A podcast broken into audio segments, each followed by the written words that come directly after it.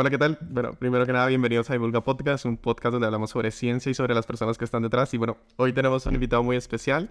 Él es Freddy Mejía. Así que, ¿qué tal, Freddy? ¿Cómo está? Hola, ¿qué tal, David? Mucho gusto. Qué honor estar aquí en tu podcast. Lo he oído desde hace unos días y qué, qué honor estar por acá. No, muchas gracias a usted, de verdad, por aceptar la invitación y por tomarse el tiempo. Y bueno, también nos acompaña la esposa de Freddy, Anaí, que está acá como nuestro público.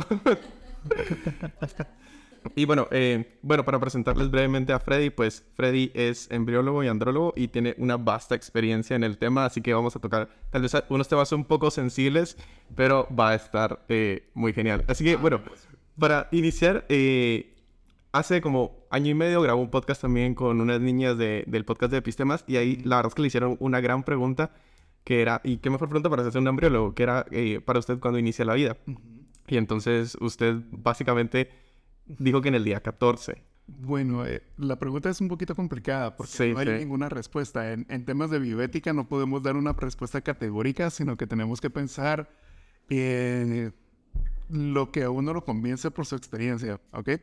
Entonces, cuando decimos el inicio de la vida es un tema complejo, porque lo podemos ver desde el tema de biología y sabemos que la vida es un continuo, porque es solo replicación de ADN y transmisión del material genético.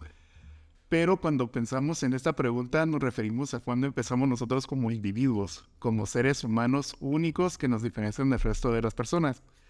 Entonces podemos pensar que es nuestra genética, que sabemos que no, porque hay gemelos idénticos, ¿no? Entonces solo tener genética no te hace una persona individual. Entonces tratar de responder dónde empieza la vida como individuo es complicado. Y nos vamos a analogías, entonces tratamos de pensar cómo podemos definir la vida es lo contrario de la muerte. Es basado, pensamos cuando consideramos que un individuo ya no existe. Si uno piensa que uno muere cuando deja de respirar, tu vida empieza cuando uno empieza a respirar, ¿no? Al momento del nacimiento. Y así nos podemos ir para atrás, podemos decir, la vida termina cuando uno tiene su último latido cardíaco, entonces la vida debería empezar cuando uno tiene su primer latido. ¿Y qué tal si decimos la vida termina cuando nosotros ya no podemos pensar, cuando nosotros ya tenemos cero actividad neuronal, cuando el cerebro está muerto? La vida debería empezar cuando tenemos actividad neuronal. Y eso es en el día 14. Ah, ok, ok. Ok. En el día 14 generalmente se empiezan a formar todas las estructuras que te dan el cerebro. Y entonces es un punto de partida para decir lo que nos hace individuos, esa capacidad de tener cerebro, neuronas, un sistema que te hace pensar de forma diferente, es el día 14. Entonces es una razón por la que muchos embriólogos y muchos consensos apoyan que sea el día 14. Pero, y, y, y ¿por qué para usted eh, es como, por qué es tan difícil como definir eso? O sea, es como una pregunta con trampa porque siempre viene como ligada a lo del aborto y todo y es como, es como la justificante como, ahora, ok, se puede abortar y no se puede abortar. Bueno, es que el tema de aborto es la terminación de un embarazo no deseado. Ajá. Entonces, eh, se puede dar por un montón de cosas y ahí se puede tratar de justificar de mil maneras. Pero en esto no estamos pensando nosotros en terminar una vida, sino estamos tratando de definir hasta qué punto nosotros podemos definirnos como seres humanos. Entonces, eh, hay muchas definiciones. Y lo que resulta es que en embriología, nosotros que trabajamos con embriones todos los días, nos enfrentamos a una realidad innegable. No todos los óvulos fertilizados se convierten en embriones. Ok, ok. Y no todos los embriones logran un embarazo. Y no todos los embarazos nacen. Y es de forma natural. Al final sabemos que 5% de todos los óvulos terminan en un nacido vivo. Pues es súper poquito. Es muy poquito. Nuestra especie es muy poco eficiente. Y es bien raro, ¿no? Por todo, tantos, tanta gente que somos, y es como bien difícil, porque igual nacemos y somos como un poco, claro. un poco inútiles, así, por decirlo así. Es que los humanos somos muy poco eficientes, pero somos muy persistentes. O sea, al final nuestra especie es a base de insistencia, insistencia, insistencia. Y esto es un tema bien frustrante porque cuando uno tiene problemas para tener un bebé, solo mira a su alrededor y mira así la poporopera, todo el mundo embarazado, que mujeres con bebés, y uno llega a normalizarlo y pensarlo que es muy fácil. Pero no lo es, no lo es. Eh, más o menos en los mejores años reproductivos de los humanos, que es entre 20 y 25 años, que a muchos se nos pasa en la universidad. Sí, ya, ya, sé, ya estoy en mi último año. Ya, en esos momentos, una de cada cinco relaciones sexuales en el momento adecuado logran terminar en un embarazo. ¿Ok? o sea, es bien poquito, es uno de cada cinco. Y cuando hacemos un in vitro, por ejemplo, la eficiencia es de una de cada dos. Entonces, aunque yo te diga 50% de seguridad y todo el mundo diga es que no es seguro, entonces, eh, ¿cómo podemos nosotros decir que garantías existen? Unas existen, pero sí sabemos que una de cada dos funciona. Y en la naturaleza es una de cada cinco. Entonces, vamos por ese tema. La eficacia. Ok, ok. Y bueno, si quiere, antes de entrar como más a detalle a, a todo esto y ver un poco de, los dilemas que hay, por ejemplo, eh, ya tiene un montón de años de, de experiencia, pero... Demasiado. por, ejemplo, cuando empezó en el campo, ¿qué, fue lo que lo llevó? Porque igual, por ejemplo, lo, lo mencionaban de que eh, usted es bioquímico y al final, pues, ustedes tienen como una gran, un gran campo, como casi todas las carreras, que, al final la universidad es como solo conocimiento general o cultura general básica de ciencia, y después es como ver uno para dónde. Entonces, por ejemplo, ¿qué fue lo que lo llevó a especializarse afuera? Y después decir como no, sí, esto es... ¿Qué, fue lo que lo atrapó de la embriología, por decirlo así? Sinceramente fue accidental. fue la vida. Fue la vida. Estaba estudiando bioquímica en la universidad. Eh, siempre desde el principio de la U me llamaban la atención un montón de cosas. Yo creo que todos los bioquímicos, algo que tenemos como elemento en común es que somos médicos frustrados. Qué gran definición. todos nos interesó la medicina en algún momento y todos los bioquímicos que conozco tenemos una historia de que estuvimos a punto de meternos en la facultad de medicina, pero algo en el fondo nos dijo que no. Ajá. Ya ahora lo pienso retrospectiva y creo que en el fondo, en mi caso particular, es que no me apasiona curar enfermedades, me apasiona entenderlas. Entonces, no me interesa tanto la parte médica de atender a la gente, sino entender qué está sucediendo atrás y qué mejor forma de hacerlo que el laboratorio. Pero bueno, antes de eso empecé la formación en la universidad, trabajé en el laboratorio de protección vegetal, entonces eh, me dedicaba más a plantas. Ahí fue donde aprendí más todos los temas de genética, me interesó mucho la investigación, pero me di cuenta que era muy duro.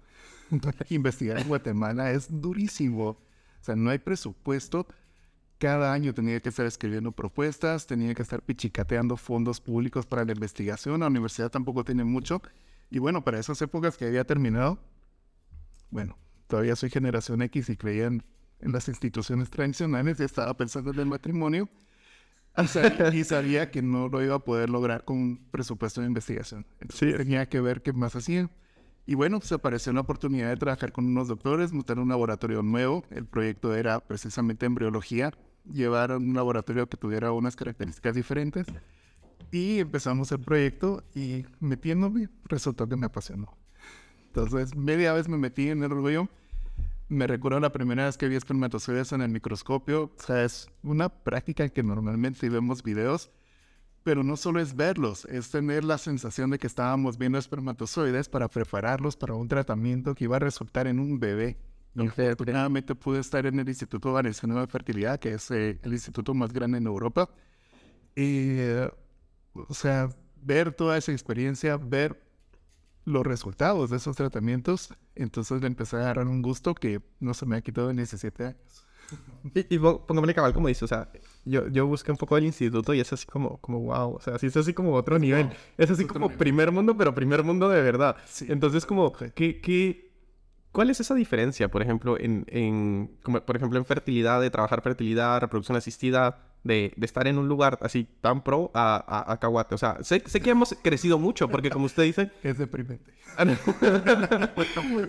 Pero, bueno, también entiendo que, o al menos yo entiendo que no es como tan común. O sea, hay muy pocos centros de, de fecundación asistida, de reproducción asistida aquí en Guate, entiendo yo también. Y, y, entonces es como un campo muy pequeño, también porque seguramente tampoco hay tanta demanda. Y, o, o no sé, o sea, aquí, ¿qué cómo ha sido la grada y cómo ha ido creciendo este, este campo aquí en Guate, por decirlo así.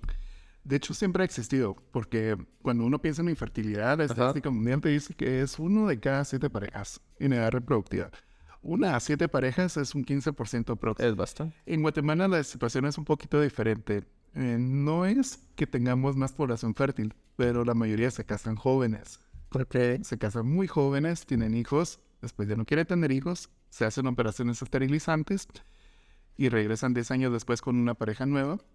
Y entonces ahí es donde hay problemas y eso es lo que aumenta la demanda de servicios in vitro. Entonces en Guatemala no es tanto la infertilidad de los problemas que se van dando, sino que sí es el aumento de edad a nivel mundial, pero es esa infertilidad secundaria. Es porque se tomó una decisión muy temprano.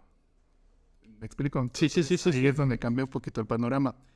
Y eso es lo que hace la gran diferencia con Europa. Europa sí es gente que se ha cuidado y que tiene su deseo gestacional a los 39 años. Y a los 39 años ya hay problemas. Ok, ok. España, 9% de los nacimientos son por in vitro. Por eso mismo. Y en Guatemala es menos de 0.5. Entonces, sí existe un campo, es un campo diferente y eso hace que pues sí haya centros, hay cinco, probablemente se vaya a abrir uno o dos más en el futuro cercano. Eh, pero esto te hace pensar que sí es algo que está en crecimiento y cada vez se está quitando el tabú de que es reproducción asistida. La gente pues, está buscando más a los médicos y pues hay campo, hay campo de crecimiento. Y, si quieres, bueno, aprovechando que ya tocamos lo de los centros, hablemos de un, poco de, de, Bueno, yo, yo lo voy a hacer de la libertad que tienen ustedes. Porque aquí obviamente no hay nada escrito, pero aquí en Guate no hay nada escrito de muchas cosas. y una de ellas es, pues, precisamente sobre reproducción asistida y embriología. Entonces, eh, por ejemplo, cuando uno se, se, mete a ver como, como las legislaciones de, de, otros países, son así como, bueno, uno las ve y son así como súper durísimas, como que alguien decidió que era bueno y malo y todo se apega. Y, y, siento yo, entonces aquí usted, yo siento que ustedes tienen como más libertad y también siento que, eh, por ejemplo, la, gente que, que, está como más joven puede más rápido como acceder a aprender ciertas técnicas que tomarían mucho tiempo si estuvieran en otros países de primer mundo, lo cual es una ventaja para hacer. Pero bueno, entonces, eh, bueno, ¿cómo lo ve usted? ¿Siente que es necesario? ¿Siente que está bien? ¿Y, qué piensa de esta, de esta libertad que tienen? La libertad es buena con responsabilidad. Entonces el tema es saber uno sus límites y uno no puede tener un límite si solo usa su compás moral definido por, pues quiero una empresa que genere o quiero imponer mis valores personales. Se tiene que abrir un poquito la discusión. Cuando no tenemos algo que nos regule y que nos haga poner los pies en la tierra, sí necesitamos una guía, ¿ok? Y esa guía puede venir de diferentes formas. El problema cuando nos metemos a legislación es que a veces las legislaciones en Guatemala y en el resto de Latinoamérica quieren ser prohibitivas. ¿no? quieren ser proteccionistas, sino quieren ser en mucho menos eh, propuestas para mejorar a la sociedad. Solo quieren prohibir. Entonces, en ese sentido, estamos bien en Guatemala que no tengamos estas prohibiciones tan grandes. Pero sí nos hace un vacío, porque no hay ni protección para los pacientes ni protección para nosotros como practicantes. Entonces, estamos un poquito vulnerables en ese sentido. ¿Por qué? porque la gente ve noticias, ve tecnologías que están en otros países y pretenden que se traiga y no están pensando ni en las consecuencias ni en asumir nada de lo que pueda estar a favor o en contra de lo que nosotros consideraríamos ético. Entonces, eh, esa libertad también te hace un poquito caminar sobre arena movediza y en terrenos un poquito ambiguos. Y sí sería bueno que existiera, siempre y cuando se preguntara uno para qué quiero legislar, ¿verdad? Quiero legislar para mejorar la calidad de los servicios. Ponemos leyes que digan tenemos que tener esta cierta normativa, los otros tienen que cumplir con estos requisitos y entonces vamos a evaluar este, temas de todo, ¿verdad? Como edad límite para tener los embarazos, porque también hay que pensar en la salud de quienes lo están teniendo, eh, qué podemos hacer con los embriones que se están sobrando, porque al final van a quedar embriones sobrantes de los tratamientos y qué se va a hacer con ellos. Y ese tipo de cosas creo que podrían ayudar. Pero en otros países eso sí se ha considerado y entonces da la sensación de que son muy prohibitivas, pero no, hay países que sí lo han pensado muy bien. Y a mí personalmente de las leyes que, he estudiado, las de España y las de Reino Unido son muy completas. La de España es tal vez de las que más libertades dan, aunque se tiene sus limitaciones en algunas cosas como selección de sexo y surrogado. Y en Latinoamérica solo conozco caso de Costa Rica, Argentina y la de México es un ejemplo de la prohibitiva y no han dejado que pase por eso mismo. Ok, y, y por venir regresando, porque usted mencionaba algo de, de, nuevas tecnologías y que no sabemos cómo muy bien cómo, cómo manejarlo. ¿A qué, ¿A qué se refiere con esto? Por ejemplo, el diagnóstico genético de embriones. Eso está muy de moda, todo el mundo lo ha oído, pero todos creen que es algo que mejora la probabilidad de embarazo en un tratamiento y no lo es. Todo el mundo cree que te está haciendo un diagnóstico del embrión, Tampoco, es un test que te está dando probabilidades, porque al final no podemos estudiar el ADN de una sola célula, de un embrión. Hay muchas cosas que pueden salir mal. Existen mosaicismos, errores experimentales, es un algoritmo bioinformático, hay mucha información que la gente no está dispuesta ni a enterarse porque no quieren, ellos solo quieren que les digan es blanco o negro. y los que tienen que manejar el área gris somos los científicos. Ajá, ok. Y los médicos no tienen tiempo para explicarlo porque tienen que explicar y tienen que darle tanto seguimiento a las parejas que simplemente no se pueden sentar dos horas explicando todas las consecuencias de un PGT y en dos horas igual la gente no creo que vaya a entenderlo. Y, si quiere explicar un poco. Eh. Ok. El PGT es el estudio genético, es el test genético preimplantatorio. Y se puede hacer test para todo. Principalmente se empezó la técnica para encontrar enfermedades genéticas puntuales en el embrión. Entonces hay enfermedades que pueden llevar a que el niño viva muy poco tiempo o que tenga una calidad de vida muy baja. Entonces tiene todo el sentido del mundo que nosotros podamos analizar el embrión y encontrar a los que no tengan enfermedad para transferirlos y tener una posibilidad de un embarazo seguro. ¿Ok? Si pensamos solo en enfermedades genéticas, por ejemplo, ¿qué puede pasar? Hay, hay muchas y creo que más que todo depende de la historia familiar, de que si ellos deciden hacerlo o no. Claro. Pero si yo te digo una enfermedad genética, entonces automáticamente mm, todos piensan, bueno, entonces podemos estudiar todas las enfermedades genéticas. Resulta que no, porque si partimos solo de unas pocas moléculas de ADN, de unas pocas células de Ajá. no puedo amplificar todo ni leer toda la información. Tengo que ver solo partecitas que me interesan. Y entonces empieza uno a meter error. Luego tenemos dos cromosomas, uno paterno y uno materno. ¿Qué puede pasar? A la hora de querer amplificar, resulta que solo se amplifica un cromosoma y no el otro. Es un error experimental, es el dropout y está descrito y ya se funciona. Entonces puedo tener un falso diagnóstico porque no. Entonces tengo que meterle más marcadores. Y al final la gente lo que piensa es gataca. Entonces puedo hacer un estudio, puedo encontrar el bebé perfecto que no tenga enfermedades genéticas, pero no está pensando que es un material genético. O sea, estamos mejorando ni escogiendo ojos azules de dos personas que tengan ojos negros. O sea, no se puede sacar lo que no existe. Y entonces nos tenemos que poner a explicar todo esto de la complejidad de los genes, que no todos los genes son determinantes, sino que también hay expresión genética. Y hay muchísimas cosas que, como te digo, no queremos oír. Nosotros solo queremos que nos digan, aquí está su lista de embriones, este es el embrión que viene sin enfermedades, el que es grandote, fuerte, canchito, de ojos azules. Y esa es la información que la gente quiere. Entonces no la podemos ofrecer. Sí, y es como bien irreal porque es como todo el factor ambiental que no se toma en cuenta o el desarrollo del niño, que al final, cabal, como usted decía, es la expresión de los genes. Puede ser que los tenga o no, pero si los expresa o no, ya, ya es como otra historia. Claro. Y ese es el tema también con la subrogación, porque resulta que esos genes se activan durante el embarazo, ¿no? Entonces el embarazo es importantísimo para determinarnos cómo somos. Ajá. Yo, por ejemplo, no existe un gen de sobrepeso no existe. Hay propensión, hay un montón de genes que se pueden activar, pero la tendencia a que seamos gorditos o flaquitos depende mucho de qué tanto se cuidó nuestra mamá. Ok. Ok, y por ejemplo, mi mamá la alimentaban con atol de plátano porque mi abuela decía que eso era bueno y que una mujer embarazada tenía que ser gorda. Y entonces mi mamá se subió muchísimo de peso y aquí estoy yo toda mi vida luchando con el peso. Como aire me engordo. ¿Ok? Qué interesante. Sí, entonces cada uno tiene una de estas huellas. Y eso es lo que se pierde cuando uno piensa, bueno, yo no quiero arruinar mi cuerpo, quiero una surrogada para que lleve mi embarazo. Sí es mi ADN, pero no estamos expresando los mismos genes. Se da según cada embarazo y cada cuidado que se tenga antes de, del momento de nacimiento. Ok, y, bueno, entremos un poco a, a, ese tema. ¿Cómo, es que le dices surrogada? Surrogada. Surrogada. ¿Qué útero de alquiler. Ajá.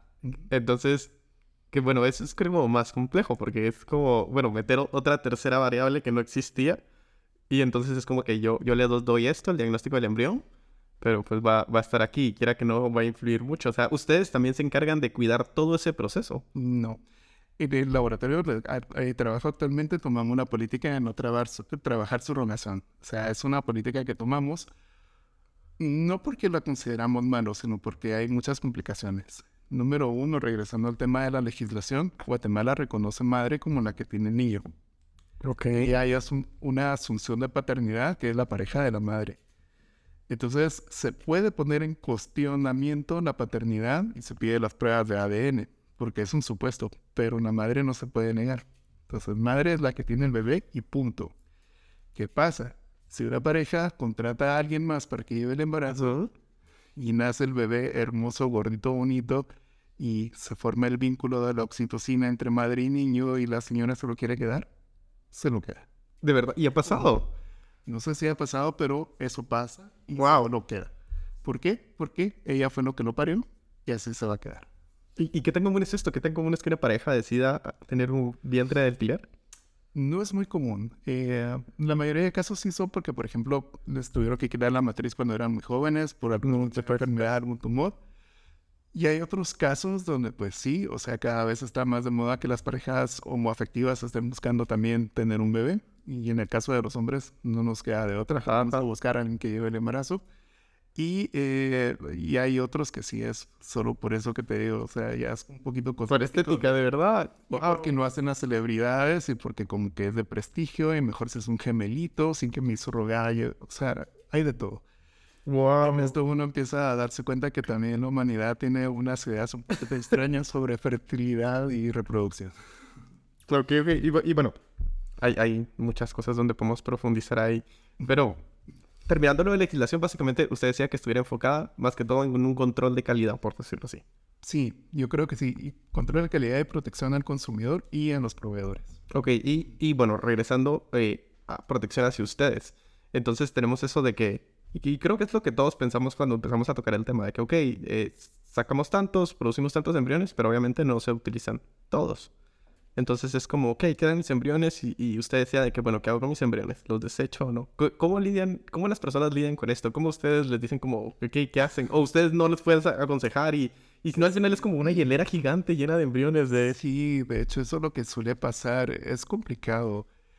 Em, desde el punto de vista de uno de practicante, los embriones de alguna manera tienen un valor.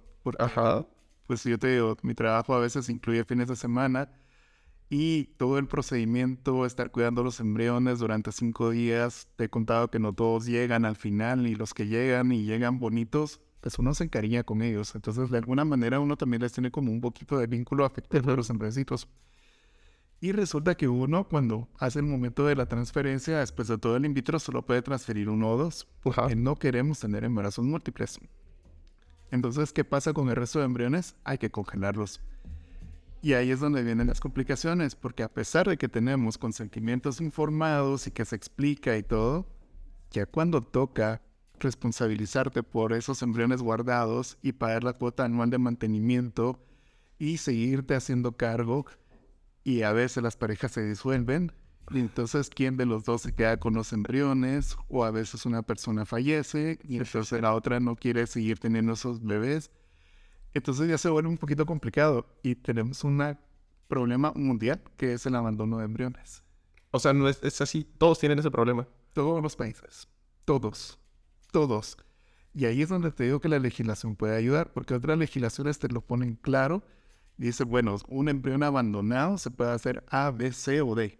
Entonces la ley te da el menú y uno lo puede hacer, estás es un marco legal y eso te protege. Ok, ok. Pero bueno, no lo tenemos en Guatemala. Entonces, ¿qué podemos hacer con esos embriones, verdad? Y ojo, yo me atrevo a decirlo, es un embrión abandonado. Sí, sí, porque... Sí, o sea, cuando uno se puede hacer muy estricto y dicen, el embrión es mi hijo, pues, ¿cómo va a ser posible que lo dejen en un congelador toda la vida?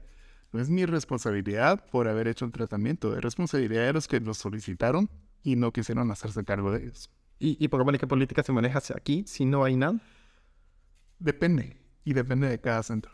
Entonces cada uno puede tomar políticas diferentes. Nosotros, por ejemplo, si tenemos una política de esperar un par de años y luego, si no hay un reclamo, si no logramos, lo declaramos en bienes abandonados y entonces puede ser donado. Puede ser donado. Wow, ese no me lo esperaba. O sea, que otra pareja lo reciba. Sí. Y eso ha pasado. Eso pasa. Eso pasa en toda Guatemala, en toda Latinoamérica. Lo que no podemos hacer es descartarlos, ¿ok? O sea, yo puedo llegar a la clínica y decir como que yo soy infértil, mi pareja es infértil. Bueno, yo soy infértil y quiero ver su catálogo de embriones. Esa es otro, otro, otra diferencia cultural que tenemos. En toda Guatemala, en la donación tanto de espermas, óvulos de embriones es completamente anónima. Okay? No podemos nosotros dar detalles y decir, bueno, este embrión viene de una pareja con estas características. Nada. Nada. O sea, es una donación completamente anónima donde pues ayuda a gente que no tiene capacidad de pagarse un in vitro, pero que sí puede solo pagar una transferencia. Ajá, del embrión. tiene una posibilidad de lograrlo.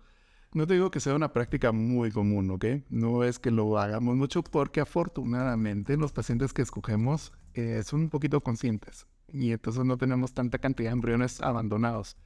Tenemos unos cuantos, pero la mayoría de pacientes que nosotros tratamos sí se hacen responsables de esos embriones. Entonces es una ventaja que tenemos también del centro donde estoy ahorita trabajando. Sí le metemos mucho a la educación y en la concientización previa a. Ok, y, y, bueno, si quiere, antes de entrar a costos de criopreservación, hablemos un poco de esta parte de empática que se tiene con la gente. Que, que yo le decía, como por ejemplo, yo, yo hubiera sido mal médico porque tener eh, ese. tener, siento que, bueno, al menos siento que un buen médico se, siempre tiene que estar como, no feliz, pero siempre tener esa empatía de estar bien, porque no puedes estar mal y tratar a gente que viene mal. Y como hablábamos en unos podcasts que hemos tenido con médicos, es como yo puedo tener mis problemas y todo, pero salgo de clínica y tengo que tener o sea, tener energía y estar bien para ayudar a la gente, porque si no, la gente le da desconfianza que, que tu médico esté así todo en una crisis y ¿cómo le va a confiar mi vida? No. Entonces, ¿cómo, ¿cómo, usted decía que también se, se involucran como bastante con las familias y todo? ¿Y cómo, es tratar este tema con las familias? Por ejemplo, está el caso perfecto donde llega la familia, les explican, hacen el procedimiento y queda embarazada. Pero, ¿qué pasa cuando hacen y no queda embarazada? ¿O se enteran en ese momento que alguno de los dos es infértil? ¿Y cómo manejan todo esto? Ok la parte del duelo, de enterarse que una persona tiene problemas, mm, o sea, decir completamente infértil o estéril son muy pocos los casos. Pero la mayoría de temas son de pareja. Entonces siempre hay problemas de pareja porque la fertilidad es cosa de dos. Ajá. Entonces ahí, eso es lo primero que uno se topa como barrera. Tenemos que pensar en explicar a la gente de no buscar culpables, sino que es un tema de pareja que se afronta como pareja y se resuelve como pareja. Okay. 95% de las parejas lo van a lograr. Sí o sí. O sea, con un poquito de insistencia. Y la otra cosa es también quitarse la idea de ofrecer el tratamiento y la posibilidad de lograrlo a la primera, porque la realidad es que no es así. En toda Latinoamérica, más o menos uno de cada tres tratamientos resultan en un nacido vivo. Entonces eso te dice del otro lado que en promedio se necesitan tres tratamientos para lograrlo. Entonces, si uno viene y desde el principio se pone muy comercial y quiere convencer a la gente, y ser así como muy empático y aquí lo vamos a lograr y la esperanza y esto, vas a decepcionar a dos de cada tres parejas. Ok. Entonces, bueno, el tema de la empatía yo lo veo también un poquito de ese otro lado. Yo me pongo en los zapatos de los pacientes y digo, ¿cómo preferiría que me lo dijeran? Entonces, yo preferiría que me dijeran, bueno, preparémonos para que esto nos pueda costar un poquito más lo queremos lograr a la primera, la probabilidad de que se logre es del 50%, pero si no se logra, tenemos que volver a intentarlo. Okay. Y si no se logra de la manera que queremos, porque muchas veces los humanos tenemos un plan de vida y queremos que las cosas sean como nosotros determinamos. Sí, tristemente no funciona. Claro. Entonces tenemos que decir, bueno, empecemos a abrirnos a la posibilidad de considerar otras alternativas. Ok. Y entonces ese es un enfoque que creo que es más humano y es más empático porque no va tanto por la sensación de la gente, sino que también tenemos que pensar en lo que sea más costo-beneficio, ¿verdad? No podemos hacer perder mucho tiempo a la gente, no podemos hacerles gastar mucho más y tampoco podemos dejarlos pensando de que se va a lograr a la primera porque eso puede ser muy decepcionante. Y los hay que prepararlos. Y ahí es donde entra mi trabajo, porque eh, nuevamente en otros países solo los médicos pueden dar información, pero en Guatemala eh, pues yo sí he podido platicar un poquito con la gente. Entonces he podido tener acceso a pacientes, puedo dar consultorías y las hago eventualmente. Y eso ha sido una experiencia bonita porque también me ha ayudado a entender muchas de las motivaciones que hay detrás de los tratamientos y me ha dado también un entendimiento un poquito más profundo de todo esto que te estoy comentando. Y eso es como pues, daba un poco de contribución a, la educación científica. Y, y póngale, esto es como cómo lo manejan las parejas, pero ¿cómo lo ha manejado usted todo, todo, todo este su recorrido como? Porque, ok, o sea, también creo que ha de afectar como, o sea, básicamente usted es el que manejan a, los óvulos o a los espermas y usted es como la esperanza de la gente. Entonces, sí, sí, si lo quiere ver de una forma un poco extremista, pero, o sea, ¿cómo, ¿cómo lo ha manejado usted? O, por ejemplo, que a veces en el lab no sale y es como que no salió, hay que intentarlo otra vez. Te lo digo, y así honestamente es súper frustrante. O sea, es, es que no todo funciona como uno quiere. 90% sí, porque tenemos controles de calidad bien estrictos. Y antes también el tema de trabajar en un laboratorio pequeño es que todo es uno. Pero cuando uno ya empieza a trabajar con un laboratorio grande como estamos ahorita, ya es un equipo. Entonces eso ayuda mucho. Ya te quita esa carga. Entonces ya sabes que hay responsabilidades, mi trabajo como directores ven que todas las actividades se estén haciendo bien, que los protocolos se sigan. Y dentro de este apoyo de gente te das cuenta que no todo sale bien. Hay algunos casos que no, y es frustrante. Y te digo, la gente que trabajamos en el laboratorio nos quedamos debatiendo una o dos horas, revisando todo que pudo haber pasado y encontrando soluciones. No tanto para explicarle al paciente, sino para que eso no se vuelva a repetir. Entonces sí buscamos. Y hay casos donde simplemente no hay explicación y nos topamos con que hay enfermedades genéticas en cosas bien raras, bien raras, que se dan en una de 500 parejas y que como es este 500 ciclos, ¿te tocó? Pero ¿y cómo qué? ¿Qué, qué sería este ejemplo? Por ejemplo, fallo de fertilización, que ninguno de los óvulos fertilizaron. O por ejemplo, una calidad ovocitaria horrible, que los óvulos tienen alteraciones que no se pueden ver o por ejemplo espermatozoides que simplemente no tienen los genes necesarios para las proteínas que fertilizan el óvulo. Entonces hay cosas muy raras que no sé todos los días, pero cuando uno ya empieza a tener una gran cantidad de casos, aparecen. Y hay que estar preparados para ellos, ¿verdad? Y luego, ¿cómo estamos seguros de que lo estamos haciendo bien? Controles de calidad. Y la primera media hora en el laboratorio de embriología es ver que todos los equipos estén funcionando como tienen que funcionar. No, eso está súper genial, la verdad. y un estrés ¿no? No, pero es genial porque es como el pilar. Bueno, yo lo veo como el pilar de cualquier laboratorio. O sea, si, si, si tu departamento de control de calidad no es como confiable, el lab no es confiable, básicamente. Claro, claro. Y ya nadie sabe, testiga, pues yo tengo, yo tengo la alerta puesta porque si algo suena en el laboratorio, yo soy el primero que me levanto de la cama y me voy a ver. No me ha tocado. Ok, ok. Estamos con las alertas puestas porque esto es vital. Entonces tenemos margen más o menos de dos horas para reaccionar y, hacer reparaciones y todo esto. Entonces los embriólogos también nos volvemos un poquito técnicos. bueno, y tenemos varios temas, pero por ejemplo, para seguir hablando del hábito y cerrar este tema, por ejemplo, eh, ustedes también manejan una parte manual y, y bueno, creo que es como de bastante pulso. Sí, coordinación más o menos. Ajá. Entonces, bueno, ¿cómo es esto? O sea, es como, ok, eh, alguien lo tiene y algunos lo tienen y algunos no, o es algo que se puede ir a frente. O sea, creo que se debe pasar, que, ok, este al primero le sale, ok, pónganlo a él a hacerlo. o es algo que se va adquiriendo con el tiempo, o, o pongámosle a alguien que, sus, bueno, no sé si alguien, pero alguien que diga, no, yo quiero hacer esto y no puede. ¿Cómo, cómo, cómo, cómo funciona esto? Y también recuerdo que usted mencionaba que, que también uno tiene como fecha de caducidad en, en lo manual. La fecha de caducidad, empecemos por ahí, es cierto. o sea, yo este año empecé con presbicia. Cada vez tengo que leer más lejos y necesito más luz para poder ver bien. Pero mi coordinación ojo-mano está buena porque está entrenada desde Sí, sí, sí, sí. Pero sí hay talento. Sí hay gente que se le hacen las cosas más fáciles. A mí me da risa y me estaba riendo hace un ratito porque si uno le pregunta a alguien que sepa dibujar, todos te dicen, no, si dibujar todos podemos, pero no saben el colegio que había sí, sí. dibujar más fácil que otros. No es así como que yo sé, la práctica te puede hacer que cualquiera lo puede lograr, pero hay quienes sí tienen una coordinación de mano muy buena y eso es lo que se necesita para acá. Y también otra cosa, es que yo soy de una generación donde todavía jugué Atari con joystick, entonces también tengo una coordinación ojo-mano un poquito diferente. Y son habilidades que no te dicen, pero que al final, entre broma y broma, te pueden ayudar. O sea, los videojuegos es una forma también de desarrollar esta coordinación. Y otras cosas, como pues, cuando uno ayuda a la abuelita a ponerle el hilo a la aguja o hacer este tipo de actividades, esquinas chiquitas, te ayuda mucho para esto. Y si hay gente que puede más fácil que otros. Ok, y, y, hay como, por ejemplo, alguien que llega, tiene como un examen de, ok, este va a ser tu examen para decir que ya puedes o no puedes. No, eh, lo que normalmente hacemos es como un, eh, como, ¿cómo sería? Como una eh, coaching. Okay. Siempre tenemos a la persona que está en entrenamiento yo defino cuáles son los puntos que tiene que ir desarrollando y termina uno y ya podemos avanzar al siguiente. Y entonces empezamos, observa, después ya lo dejamos hacer unas prácticas supervisadas, después ya puede hacer una y supervisamos el trabajo final. Y después de que hace una cierta cantidad de casos que son exitosos, entonces ya digo, bueno, está grabada para esta parte. Y ya cuando termina todo esto, entonces ya esta persona está completamente entrenada y ya puede trabajar por rutina sin una supervisión directa. Entonces ya podemos nosotros simplemente asignar tareas y revisar que todo esté funcionando bien.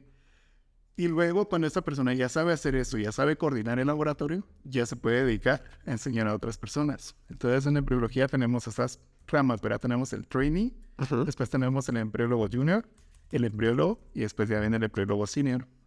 Y senior generalmente es alguien que ya tiene unos 10 años de experiencia en el campo. Y después viene usted, diría.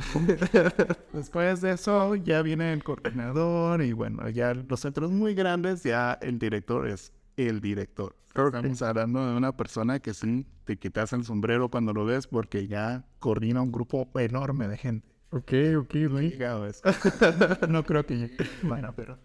Y, y, bueno, si quieren pasemos a hablar un poco de, de, de las técnicas que, que, manejan ustedes antes de entrar a costos, como para entender esto. O sea, eh, pues hay como, no, es como que solo haya una, eternidad, una, una técnica de fertilidad in vitro, sino hay como, pueden ser varios, entiendo que se puede hacer como la fecundación fuera o dentro, o, y, y cómo, cómo, esto, o sea, cuántas hay aquí en Guate, cuántas existen, qué, cuál es la dificultad como de cada una, y cuál es como la ideal, o simplemente depende como de, de la pareja, o, de, o al final depende del presupuesto. Sí, hay indicaciones. hay indicaciones claras que te pueden dar una posibilidad más alta de lograrlo, Ajá. pero no siempre estamos convencidos de ellas por alguna convicción personal, religiosa o económica. Entonces siempre hay alternativas que se pueden probar antes un poquito menos eficientes, pero siempre se puede probar. Son muy casos, muy pocos los casos donde no podemos hacer nada más que una sola técnica. O sea, generalmente tenemos como un menú y tenemos un poquito de libertad de escoger. El médico siempre te va a sugerir la más eficiente. Y aunque esto sea un poquito duro para la gente, que lo que decíamos no era mi plan, pero el médico siempre va a sugerir lo más eficiente. Ok. ¿Por qué? Queremos que se embarace rápido. Sí, sí, sí. ¿Verdad? Entonces, eh, ellos se van por eso. En cuanto a las técnicas, hay dos grupos, baja complejidad y alta complejidad. Baja complejidad es cuando la fertilización es dentro del cuerpo. Y alta complejidad es cuando la fertilización ocurre fuera del cuerpo. Ok. Baja complejidad, prácticamente hay dos. Está en coito dirigido, que solo se mire cómo van desarrollándose los folículos dentro del ovario y se programa cuándo son las fechas donde hay mejor posibilidad de que haya una fertilización normal teniendo relaciones. Ok. Y la inseminación artificial es la siguiente, que si sabemos que hay un poquito de problemas de espermatozoides o que hay algo en la anatomía que no está muy bien, entonces lo que hacemos es separar espermatozoides móviles, ponerlos en el útero y dejar que las cosas ocurran de forma natural, entre comillas. Ajá cuando no tenemos las condiciones para esto, muy malos espermatozoides, trompas de falopio obstruidas y otras causas, ya nos tenemos que ir a una de alta complejidad que es in vitro. Y ahí sacamos los óvulos, preparamos esperma, los juntamos en el laboratorio y después cuidamos a los embriones 5 o 6 días y transferimos uno o dos y el resto lo congelamos. Y eso es in vitro. Pero a veces hay muy pocos espermatozoides, muy pocos, demasiados poquitos. ¿Y qué, que es muy pocos? Muy pocos estamos hablando. Para un equitro necesito 10.000 espermas por óvulo. Y normalmente tenemos unos 14 óvulos, así es que con un millón de espermatozoides me va bien. A veces tenemos menos de eso. Y entonces necesito inyectar directamente el óvulo, el espermatozoide dentro del óvulo. Y es así, sí, es microinyección de espermatozoide. Y luego, a veces quiero hacer el test genético de lo que estábamos hablando, entonces tengo que cultivar a los embriones a cinco días después de haberles hecho un in vitro, y ahí ya tomamos una biopsia del embrión, ya podemos hacer estudio genético. Todas esas técnicas de alta complejidad se hacen en Guatemala. Entonces, podemos hacer todo. Lo único que no podemos hacer de momento es la transferencia de mitocondrias, que es algo que está de moda, se vende como una solución que va a revolucionar todo, tal vez no lo es pero es cuando tenemos un óvulo que ya está un poquito avanzado de edad. Y entonces tomamos el núcleo de ese óvulo para tener información genética y pasamos ese núcleo a un óvulo joven. Y entonces es como una transferencia de núcleo, pero le dicen cambio de mitocondrias. Y eso se supone que es lo que mejor funciona para la edad, pero lo que tenemos ahorita de evidencia es que no es tan eficiente y que tal vez no solucione todo. Además que es carísimo. O sea, es un óvulo donado, por decirlo así, de alguien más. Es donación de óvulos con intercambio de núcleo. Ok. Es fumadísimo. Sí, no, pero está muy genial. Y, por ejemplo, dice que es carísimo. ¿Qué es carísimo para...? Carísimo es pensando en que necesito por lo menos 20 óvulos de donante. Ajá. O sea, todos los costos del in vitro, 20 óvulos de donante. Y aparte, hacer este procedimiento manual que lleva una gran cantidad de tiempo y que hay que tener un embriólogo dedicado que normalmente le vas a tener que pagar el día entero para poder hacer este procedimiento y que su eficiencia es menor del 20%. Y después de esos que tienen solo ese 20% de una eficiente trasplante de núcleo, estamos con las mismas estadísticas de cuántos fertilizan, cuántos llegan a blasto y cuántos se pueden transferir. Entonces, no siempre se logra la primera. Y lo que te decía, uno de cada tres en casos normales, aquí podemos estar hablando de uno cada seis. Entonces, se vuelve caro. Ok, y, bueno, si quiere, eh, hablando de, este tema de, la poca cantidad de, espermatozoides, por, ejemplo, que, sería básicamente el tema de andrología, ¿no? entonces, hablemos un poco de, esto, ¿Qué, es andrología, qué tan común es, y, creo que uno de hombre a veces, no sé, no se lo toma tan bien, porque creo que todos los hombres pensamos que somos súper fértiles. sí, es muy cierto. Dos cosas con hombres, nos creemos súper fértiles, creemos que podemos embarazar hasta los 80 años. Ajá. y, nadie quiere ser donante. Me cuesta mucho conseguir donantes de hombres. Ok. Pero es muy cierto, el tema de la fertilidad masculina no se trata. Es como un ego muy grande que hay entre hombres, creo yo. Y es ridículo, porque de cada dos parejas que me llegan a una consulta de fertilidad, en una de estas dos parejas hay un problema con la cantidad de espermatozoides. Ok. Ok, a veces los dos tienen algo, a veces solo la mujer tiene algo y a veces solo el hombre, pero si yo saco el promedio, 50% de las consultas de fertilidad es por problemas de semen. Es bastante. Es bastante. Entonces, si te digo 15% de las parejas son infértiles, 7.5 de los hombres tienen problemas de fertilidad. Como nada más. Pues es un montón. Es un montón. Y no se habla por eso mismo. Y otro tema que se empieza a ver ahorita recientemente es que antes creíamos que el hombre tenía fertilidad probada y limitada. Pero ahora sí sabemos que parece existir una edad límite también para la fertilidad masculina, que anda alrededor de los 45 50 años. No es que no se logren embarazos, pero el riesgo de que haya abortos o que el niño traiga problemas un poquito más serios, por ejemplo, desarrollo neurológico o, o propensión a leucemia. Tan así por tiene que ver con contribución paterna. Entonces... Así está un poco. Sí, hay que considerarlo. Siempre se ha visto la fertilidad femenina como eso, ¿verdad? Que tiene una fecha límite y pues todos sabemos de que después de cierta edad hay más riesgo de que los niños tengan unas enfermedades genéticas. Y creíamos que el hombre no.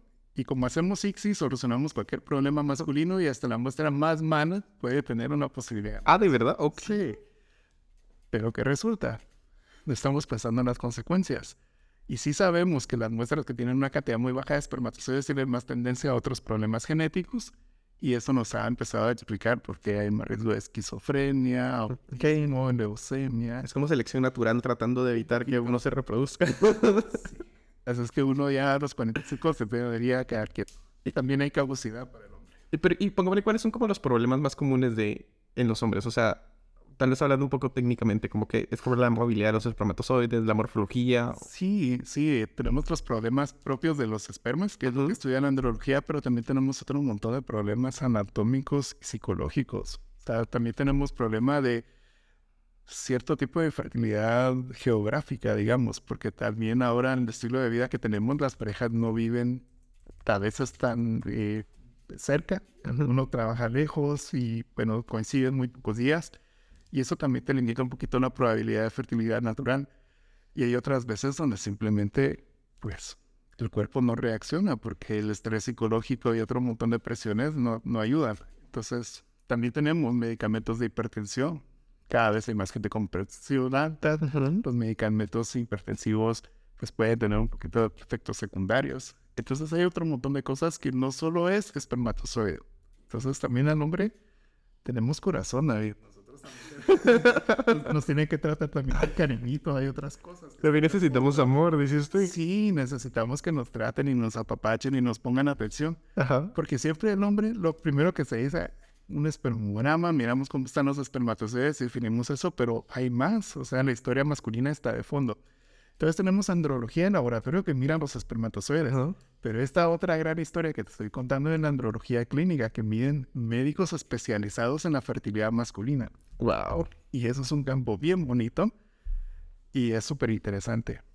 Súper, súper interesante. ¿Y cómo se lo toma la gente?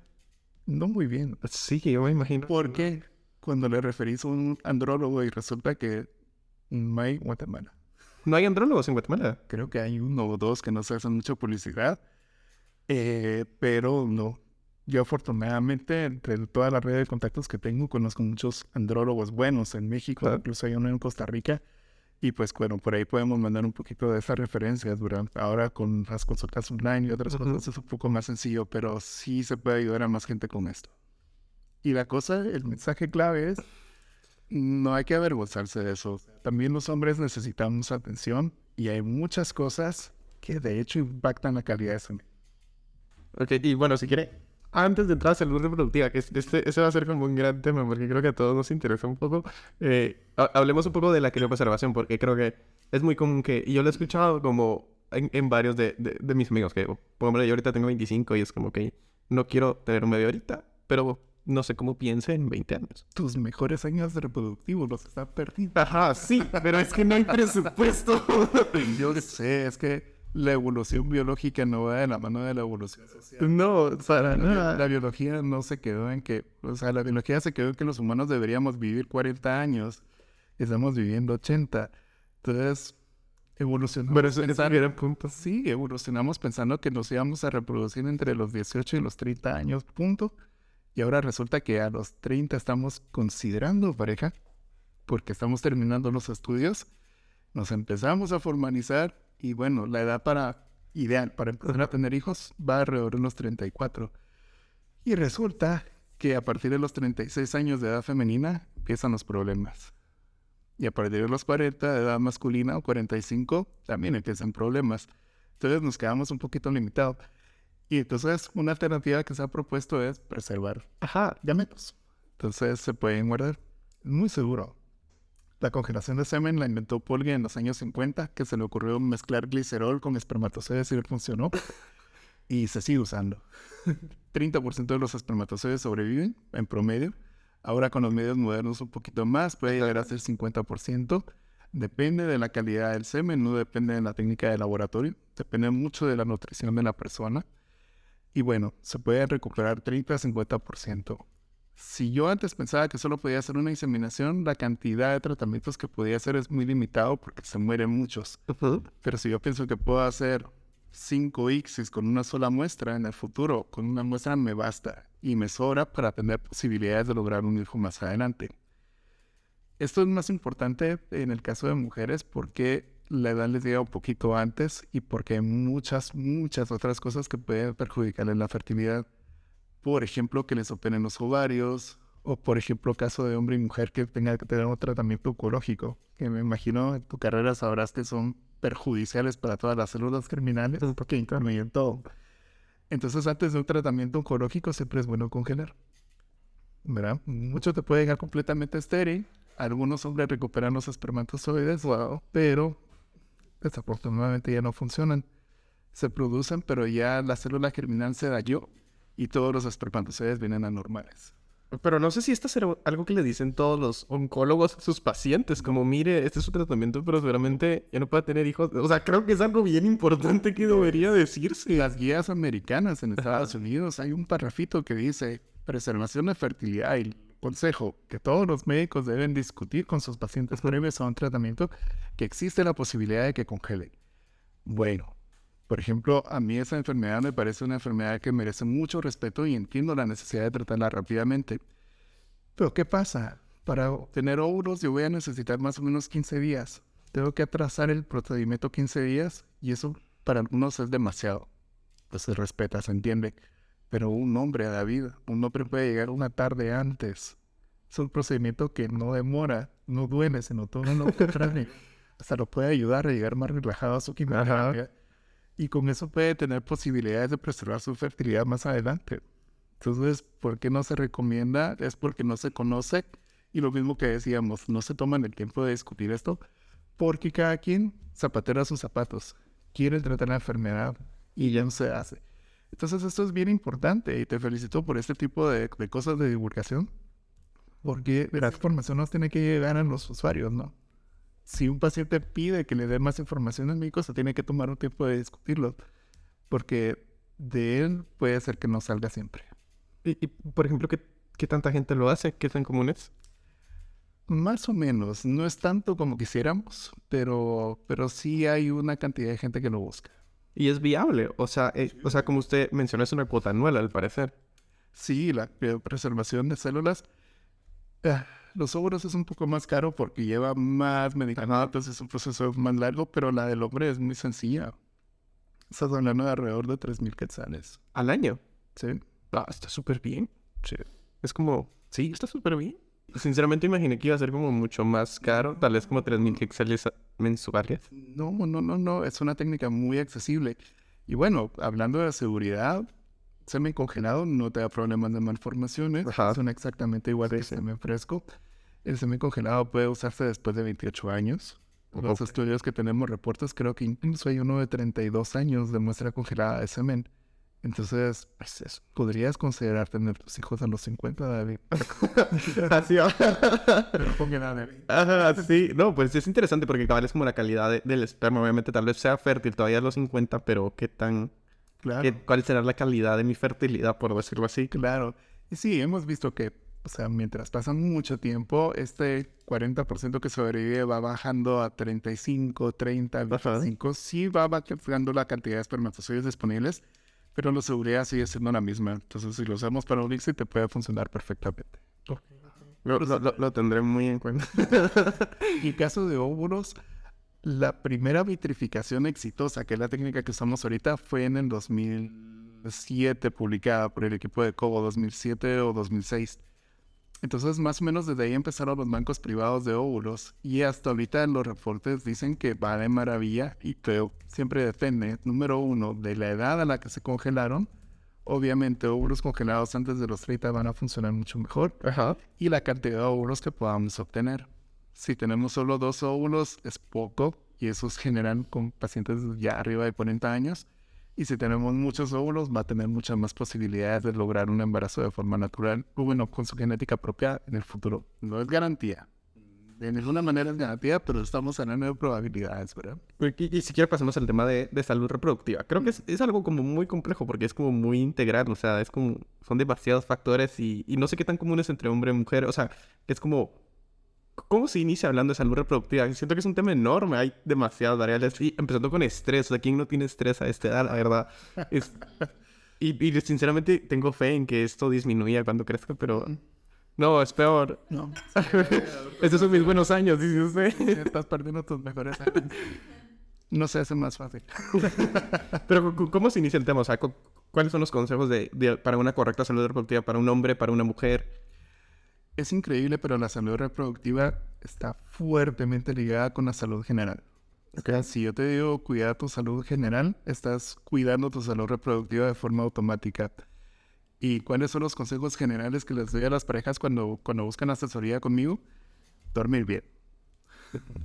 o sea, ok, eso es un gran problema. Es un gran problema, especialmente con diseñadores y con abogados y con otra gente que trabaja mejor cuando no hay bulla en las pero ¿qué sucede?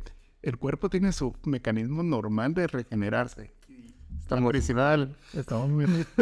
¿Cuál es la hormona que te regenera mejor durante la noche? La hormona de crecimiento. Sí, sí, sí. O sea, es el mejor curador que existe. Y ese solo se produce durante ciertas horas en el sueño profundo que se da en la noche.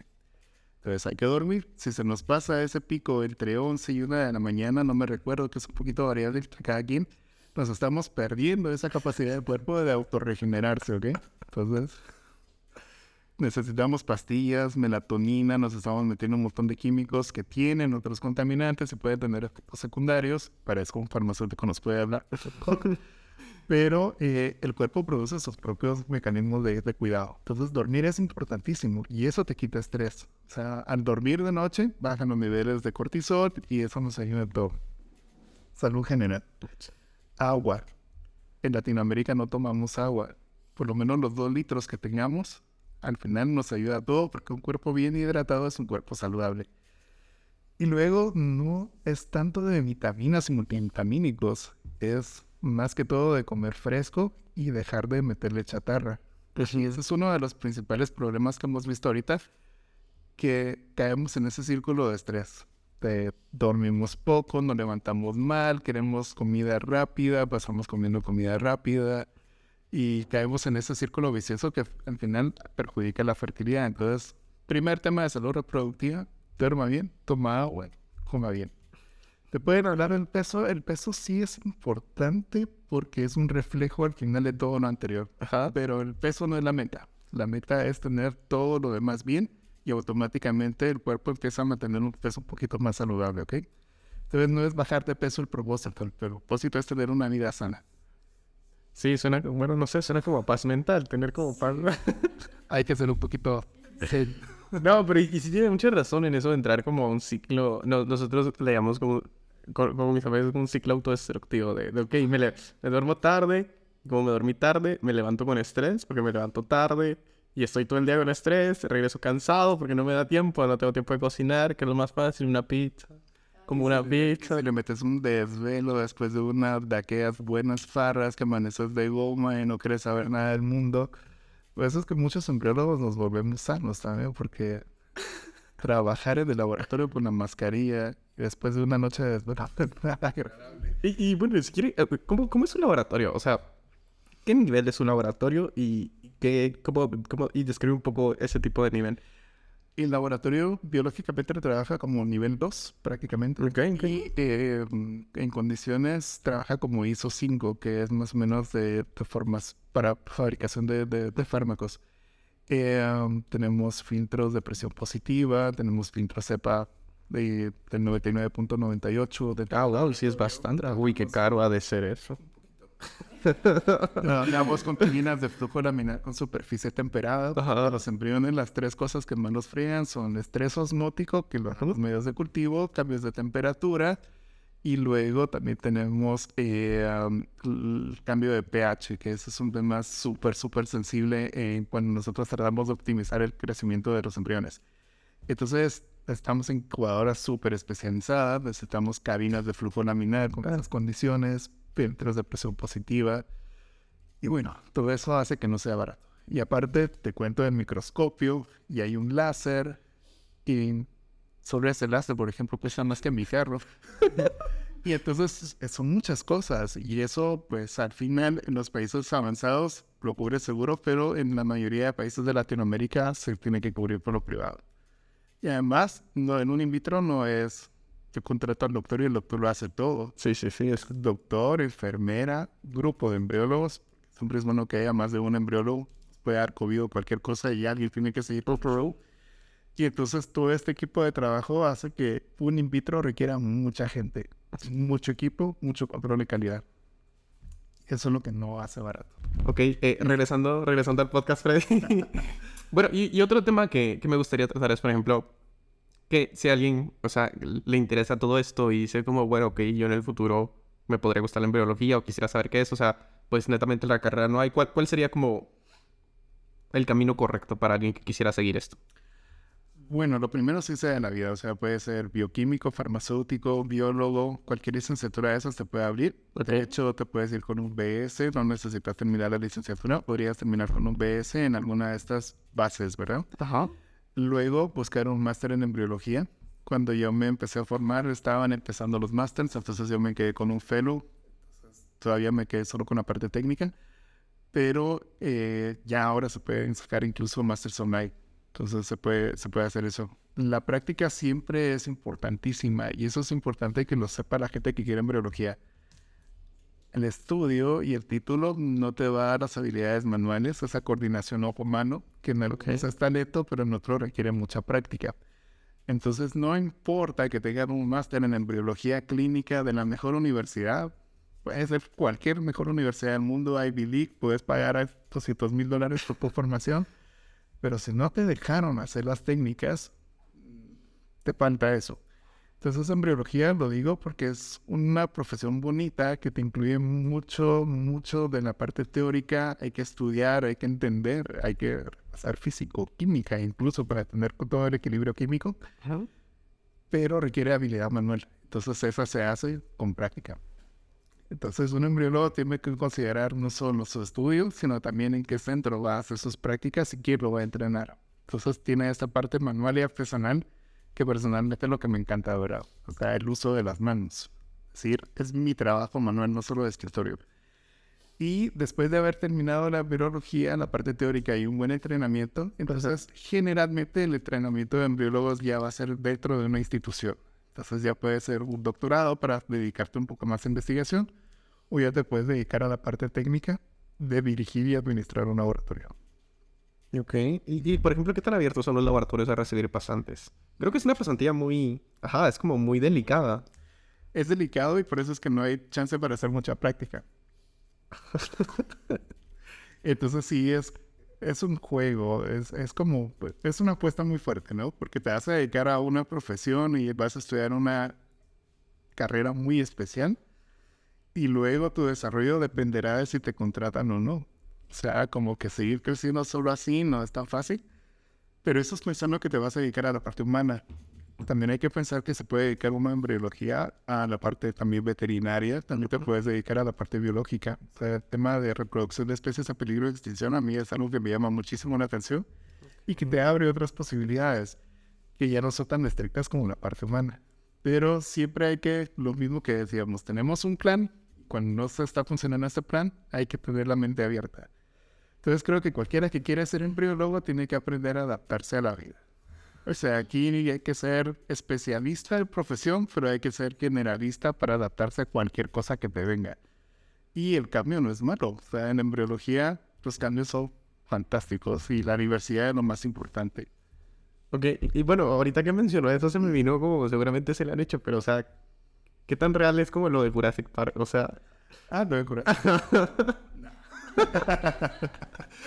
es una gran premisa que a cierto punto como que toca la lógica de, ah, ok, podría ser posible. De hecho, se puede con algunas especies, pero en las especies que tendrán unos 10.000, 50.000 años de ser extintos. O sea, te estoy hablando de mamuts, dodos, eh, por ejemplo, el talacino. O sea, sí se podría. Sí, porque sí hay forma de reparar un poquito ese ADN e intentar hacer una clonación. Aunque la clonación se está establecida. Entonces sí hay algunos estudios y algunos grupos que se están tirando por esa área. Pero el límite lo tenemos más o menos en 10.000 años. Porque de hecho más de eso encontrar ADN bien preservado es ridículamente raro. Ridículamente raro. Y bueno, estas especies todavía tienen familiares vivos que son muy parecidos. Ajá. Bueno, en Jurassic Park, aparte que ADN de 65 millones ya no es ADN. Y luego que pues lo repararon con una rana cuando todos sabemos que su familiar más cercano es la gallina. Pero es una gran premisa. Y, y, precisamente creo que esa es una, una palabra muy interesante de reparar ADN. Creo que eso roza un poco con, con reparar a ADN también humano. Entonces... Porque hablemos un poco de, de usted, usted lo definía como cosmetología de embriones o cosmetología. Entonces, básicamente, pues ahora que ya existen tantas cosas y, y por ejemplo, todo, creo que el gran boom también depende de, de, lo de CRISPR que fue hace un montón de tiempo. Bueno, ya es algo viejo, ya pasaron sus añitos, pero es algo que se puede hacer. Sí. Entonces, ¿qué, qué tan real es? ¿Qué tanto la gente lo pide? La gente lo pide porque están esas falsas percepciones de cómo funciona el tema de CRISPR es realista, se podría intentar. Lo que pasa es que no podemos medir los efectos secundarios ni qué otras reacciones no específicas tendrá. Que afortunadamente el ADN es enorme, los genes funcionales son poquitos, entonces hay chance de que pues, haya cosas no específicas donde no importe. Pero no sabemos si puede llegar a afectar otros genes importantes. Sí, sabemos qué efecto tendrán. Entonces no se puede predecir al 100%. O sea, CRISPR sigue siendo una posibilidad, técnicamente se puede hacer, no hay ningún impedimento para no probarlo, pero todavía no estamos seguros, ¿ok? No sabemos si podemos liberar la tecnología y si la liberamos, no creo que sea para escoger alguna característica fenotípica, me explico, sino que tendrá que ser para reparar alguna enfermedad seria. Bueno, pero al, final está como el dilema, ¿sí? Y, por ejemplo, ¿qué, ¿qué, se puede hacer? Por ejemplo, ¿se puede escoger sexo? Se puede. ¿Qué más se puede hacer? Ese es el tema importante. Todas las pruebas genéticas que podemos ofrecer ahorita son selección. Selección. ¿Qué necesitamos para poder seleccionar? Necesitamos de dónde poder seleccionar. Entonces a veces tenemos limitados porque, por ejemplo, conforme avanza la edad, ya lo hemos mencionado varias veces, la cantidad de óvulos que yo puedo recuperar de una estimulación ovárica baja de 16 en los años 20, 30 a más o menos unos 4 o 5, cuando ya estamos hablando de 42 años. Entonces, con 4 o 5 óvulos puedo llegar a tener uno o dos embriones. Ahí no puedo seleccionar, es lo que hay. Bueno, sí, entonces aplicar una técnica para seleccionar al mejor embrión no tiene mucho sentido. ¿eh? Entonces tenemos que tener también esa conciencia. Lo que tenemos ahorita es para elegir. Y para elegir necesitamos muchas opciones. Y luego también no podemos escoger algo que no tengamos nosotros. Entonces no podemos nosotros elegir una característica que no tenga ninguno de los dos padres. Y ahorita, por ejemplo, lo que está empezando a salir en el mercado se llama PGT, o sea, test genético preimplantatorio P. Y P es de poligenia hay un laboratorio que le está empezando a hacer. Eso sí es algo gataca. Porque esto no te está seleccionando a los embriones ni te está diciendo cuáles están perfectos o no, sino que ya es un algoritmo muy validado con otras bases de datos gigantescas de 23andMe y todo, donde se ha visto cómo desarrollan la gente que se ha hecho las pruebas y qué enfermedades tienen y se han encontrado marcadores genéticos. Y entonces este test te puede sacar una propensión a desarrollar alguna enfermedad en el futuro. Pero nuevamente, ojo, no te está diciendo este embrión va a ser un infarto. Este embrión sí, sí, tiene un 20% de probabilidades de desarrollar una cardiopatía a futuro. Entonces no se puede interpretar así, son probabilidades. Y ya sabemos que en términos de probabilidades en biología no hay nada escrito en piedra. ¿Ok? Entonces, nuevamente, ¿qué necesito yo para poder aplicar a esta técnica? Quiero hacerle un PGTP para seleccionar el embrión óptimo cuando solo tengo dos. O voy a aplicar esta técnica cuando pues me fue súper bien, tengo 10 embriones y quiero escoger cuál me quiero transferir primero. Entonces se llama selección. Ok, ok. Y, por ejemplo, hablando de esto, ¿qué, cree que es usted lo que viene para... ¿Cuál es el futuro de la embriología? ¿Qué, ¿Qué es lo que viene? A corto y a largo plazo, pues ha avanzado mucho con el tiempo y creo que ha sido muy rápido y ahorita todo se está acelerando básicamente en todas las ramas de la ciencia. Pero ¿qué es lo que viene para el gremio? Ahorita lo que viene, lo que está ahorita fuerte es inteligencia artificial. A mí lo personal me encanta y me emociona porque te va a quitar tareas rutinarias. Estar evaluando embriones todos los días, estar decidiendo con su desarrollo y hacerlo manual, te quita mucho tiempo de día o incluso lo que hablábamos de control de calidad y tomar decisiones y todo esto, si tenemos sistemas de inteligencia artificial, eso nos quita toda la tarea rutinaria y es una maravilla. Te da el tiempo libre para hacer tareas funcionales, útiles como investigar y hacer cosas más bonitas. Y luego la otra cosa que se está desarrollando es automatización. esto también suena un poquito como ciencia ficción, pero se trabaja ya en sistemas que puedan incluso congelar a los embriones de forma automatizada para tratar de reducir un poco el error humano, para tratar de mejorar un poquito la eficiencia y también para reducir el costo de entrenamiento, porque aprender a hacer esas técnicas lleva mucho tiempo. Entonces, para lugares que tienen una carga de trabajo enorme, tiene todo el sentido del mundo. Pero esas son las dos áreas donde se está tirando normas ahorita. Y luego resulta que si nos topamos con un plató, hace 15 años me recuerdo que siempre había ese optimismo de vamos a lograr encontrar una fórmula para crear embriones para desarrollarlos que nos llegue a un 90% de eficiencia. No, llegamos a un límite. O sea, ¿cree que hay un tope? Sí. O sea, hay un límite que no hemos logrado superar en muchos años y que de hecho nos empieza a descender. ¿Por qué? Porque ya no estamos tratando con pacientes jóvenes.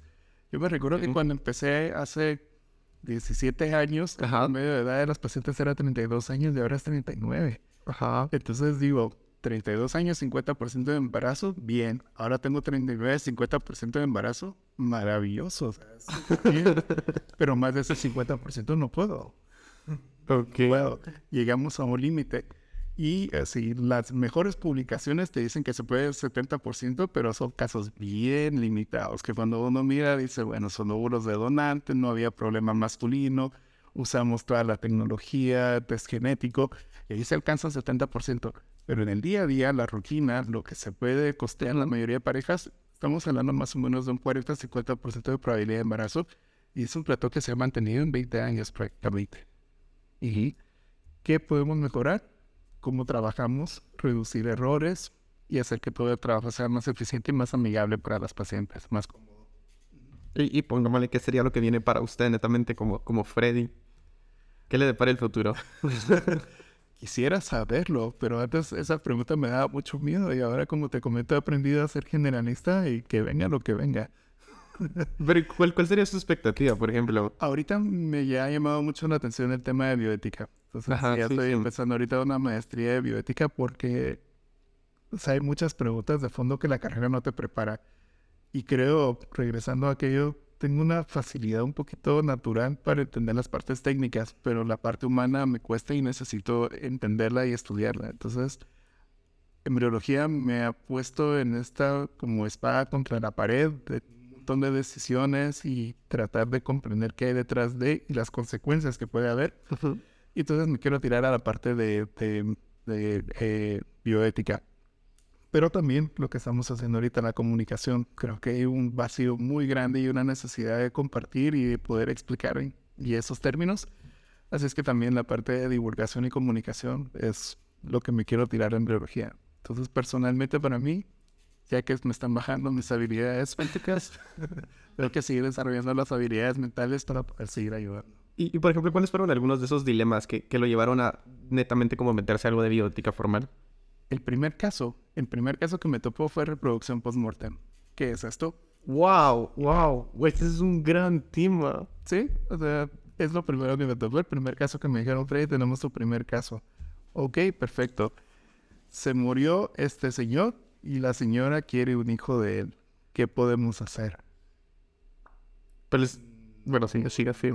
Hey, llamé a mi profesor de España, le pregunté si, bueno, entonces, obviamente sí se podía técnicamente sacar espermatozoides del testículo y técnicamente se puede, se puede después de 24 horas, actually. Y entonces, posibilidades hay. Y entonces se pueden sacar los espermas, se pueden congelar y en un futuro se pueden usar con tratamiento. Y ahí fue mi primer dilema ético. Este señor dejó en vida algo que respaldara que podían usar sus gametos después de que él se había muerto. O sea, él alguna vez autorizó a ser padre. No había consentimiento, solo era la señora, la viuda que estaba en duelo de que quería un hijo del señor. Y es un tema difícil de explicar. Entonces, ¿cómo le explica uno a la señora? ¿Cómo le explica uno a los médicos el consentimiento en vida y todo esto? Sí hay todo un mecanismo para hacerlo de forma formal, pero en ese momento no, no se conocía. Y bueno, entonces, reproducción post-mortem. ¿Qué podíamos hacer? ¿Cómo me zafó del clavo? y entonces se prendió la chispa. Así uno de esos momentos de epifanía durante la ducha. Ajá. Y entonces agarré el teléfono, llamé al doctor y una pregunta, ¿será que ya embalsamaron al señor? Eh, ahorita averigua. Sí, ya no embalsamaron. Bueno, perfecto, ya no se puede hacer nada, esos espermatozoides están fritos. Pero ahí es donde me di cuenta que no era todo color de rosa, ni solo era la parte del laboratorio. Hay decisiones bien importantes. Y tenemos reproducción post-mortem, tenemos elección de sexo, tenemos útero surrogado o vientre alquiler, como se le quiere decir. Tenemos edición genética, tenemos incluso pues la responsabilidad de las técnicas de inteligencia artificial o sea, por ejemplo, un carrito que maneja automático de Google, si tiene un accidente, ¿de quién es la culpa? Del carro, no tiene personería, del programador, de la empresa. Entonces, ese tipo de cosas te hacen pensar que la tecnología es bonita y útil, pero hay que entender, hay que entenderla, ¿verdad? Oh, está, está bien intenso, la verdad. Creo que sí. Sí. Por eso vivimos estresados los Y bueno, a, partir de toda esta experiencia, creo que no, no solo ha sido como experiencia de lado, experiencia técnica, experiencia de conocimiento, sino también es como experiencia de vida. ¿Qué, ¿Cuál ha sido como... O sea, ¿qué le ha enseñado esta vida que le ha tocado vivir? Mm, me ha enseñado mucha humildad. Mucha. Y lo que te digo, una humildad, lo primero es a dejar la noción de que puedo controlarlo todo y reconocer que existe el azar, que existen cambios de planes. Pero que a pesar de estos cambios de planes, la vida puede seguir siendo maravillosa. siempre se puede encontrar gusto en otras cosas que no sea lo que uno estaba haciendo, lo que uno quería. Y es una decisión muy personal. O sea, yo me puedo amargar porque las cosas no salieron como quería. O puedo decir, bueno, pasó esto, no me queda de otra, me adapto y resulta que puede ser hasta mejor. Entonces esta capacidad de hacer cambios en, lo que uno tenía como planes es una lección bien fuerte. Y es una lección bien humilizadora porque te ayuda también a quitarte ese estrés de controlar las cosas, ¿verdad? Y la otra cosa importante que me ha enseñado es paciencia. Mucha paciencia. Mucha. no, me imagino que debe ser cansado estar en el lab todo el día. Bueno, es cansado. Sí, antes era más. Antes me tocaba más duro. eh, en el primer laboratorio donde trabajé prácticamente estuve solo mucho tiempo y tuve ayuda intermitente. Pero ahorita en este nuevo proyecto ya tenemos un equipo y bueno, tenemos responsabilidades compartidas y todo y eso es mucho, mucho, mucho mejor. O sea, siempre un laboratorio con más gente más agradable. Sí, no solo es como descargo de actividades, sino es como esa empatía que también se crea, que es como apoyo moral hasta cierto punto. es como, no, si te quedas tarde, bueno, yo tengo ganas en quedarme tarde o cosas así. No, eso no lo hacen. No, no, no. Eso de acompañar largas horas. ¿Verdad? No, no, cada quien tiene su hora y el que le toca, le toca. Le toca, wow. Pero sí tenemos ese apoyo, o sea, sí sabemos cuando algo no está bien, cuando alguien está debajo, porque siempre alguien tiene algún problema, pues nos apoyamos. Entonces tratamos de cubrirnos para que todo el trabajo salga bien. Porque no solo es lo que decimos siempre en beneficio de los pacientes, los pacientes se merecen el mejor tratamiento que están pagando, pero nosotros también nos merecemos tener un ambiente de trabajo agradable, digno. Claro, y eso no te lo da la institución, no. eso te lo da la gente con la que uno escoge trabajar. Puede ser un ambiente de gente muy tóxica, puede ser un ambiente de gente muy agradable, pero eso lo escoge uno. Entonces, afortunadamente, tenemos un maravilloso equipo y yo estoy contentísimo aquí con mi, con mi gente de laboratorio. No, está bien, no, qué alegre. Y, y bueno, se, se, pasó como hora y media súper rápido. sí, pero de verdad agradecerle un montón por, por su tiempo y por estar acá y por abrirse en todo. Y no, pues un gusto. No, y pues nada, e, eso sería el podcast, Freddy. Y, y nada, un gusto tenerlo acá. Estamos para cualquier cosa. No, y, y bueno, eh, gracias a toda la gente que nos escuchó y bueno, nos vemos la próxima semana. Un abrazo. Hasta luego.